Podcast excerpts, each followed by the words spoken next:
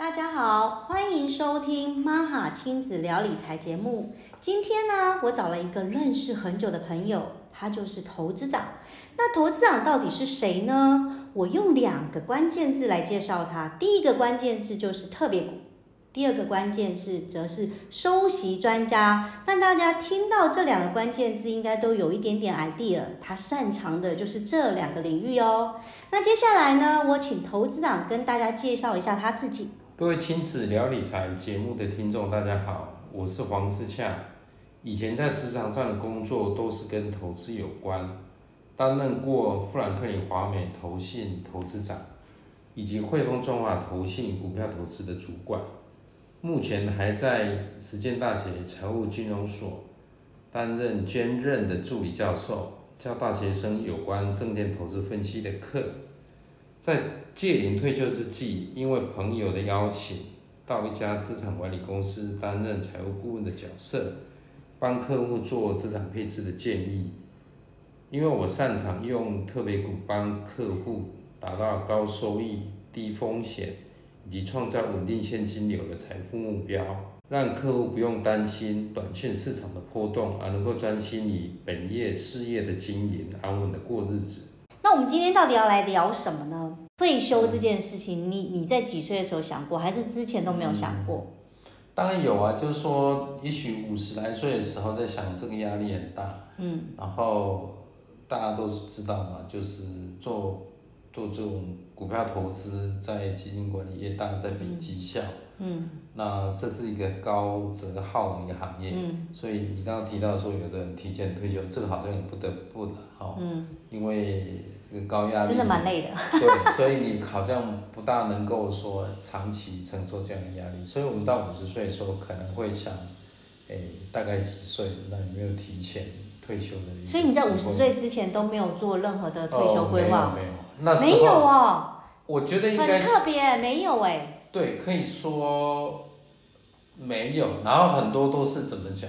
呃，我要举个例子，就是我投年金这件事情是四十五岁发生的。那时候就是你说保险的年金，对对对，然后四十五岁很很晚呢，你那个保费应该很贵吧？哎，算那时候看觉得很高，可是现在来看又蛮不错的。因为利率还不错，利率高？对，现在利率，你那个时候利率应该也是算蛮高的，对，是五六趴。对，至少有五趴以上。那那现在等于就说，呃，我缴了十五年嘛，嗯，那从今年开始开始领息了，开始领了，所以就等于是每每每年。就等于每个月有所以其实应该说四十五岁你就已经开始有规划，而且开始执行在做了。有，如果确实这样讲，应该是有，因为那个年纪本来就想说好，假设我退休了，我是有被动收入啊，这个被动收入不是投资哦，是从保险年金来的。嗯。那这么说，就等于是说，我退休之后，除了劳退、劳保之外，那所以你不担心破破产就对了。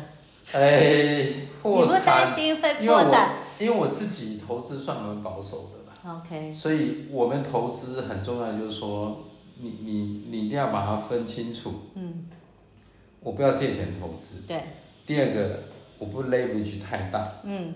那所以如果在呃我们四十岁、四十五岁之前，可能还会做融资的操作，嗯，投资。可是四十岁之后，应该就不适合。就比较需要，就是说是自己的钱有多少钱做多少事，嗯，然后不要 over leverage，不然会撑不着价，嗯，对不对？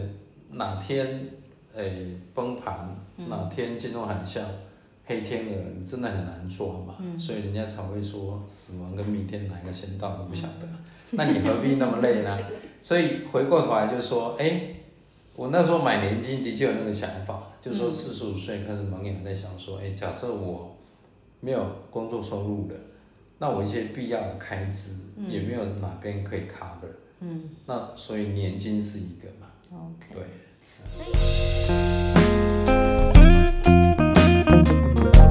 这集呢，跟大家聊了有关于几岁开始思考退休这件事情的主题。那下一次呢，我会跟投资人聊有关于究竟我们要准备多少退休金才能够快乐退休，大家记得要去收听哦。